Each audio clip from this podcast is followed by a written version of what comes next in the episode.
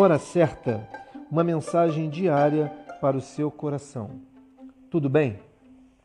Decepção e satisfação são duas palavras antagônicas que nos acompanham. Todos nós já vivemos, estamos vivendo ou vamos viver uma dessas duas ou as duas simultaneamente. Essas palavras me lembram de um texto na Sagrada Escritura, no livro de Jeremias, no capítulo 29, no verso 11, 12 e 13, que diz assim: Eu é que sei que pensamentos tenho sobre vós, diz o Senhor, pensamentos de paz e não de mal, para vos dar o fim que desejais. Passareis a orar a mim e eu vos ouvirei. Serei achado de vós quando me buscardes de todo o vosso coração. A complexidade do nosso corpo exige manutenção quase que diária. Vez por outra, precisamos ir ao médico ou fazer algum procedimento no nosso corpo, não é mesmo?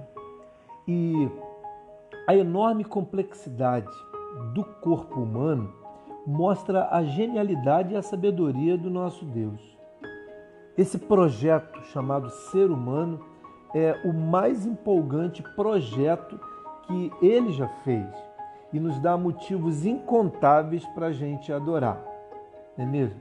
Certa vez eu fui fazer um procedimento com um otorrino e o otorrino errou manuseando o equipamento e feriu os meus ouvidos.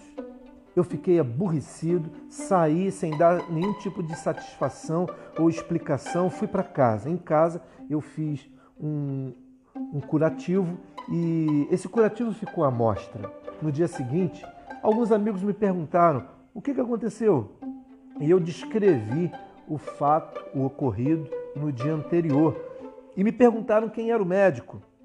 E para minha surpresa, quando eu revelei o nome do médico, era um médico conhecido entre as pessoas que estavam ali. E era um, um médico de renome, um médico de lastro inclusive um cirurgião.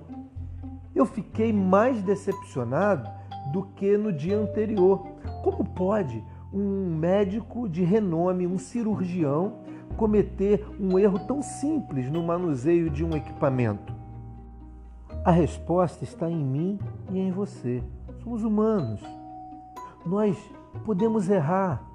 Podemos errar como profissionais, podemos errar como amigo, podemos errar como esposo, esposa, podemos errar como filhos, podemos errar como pais, podemos errar.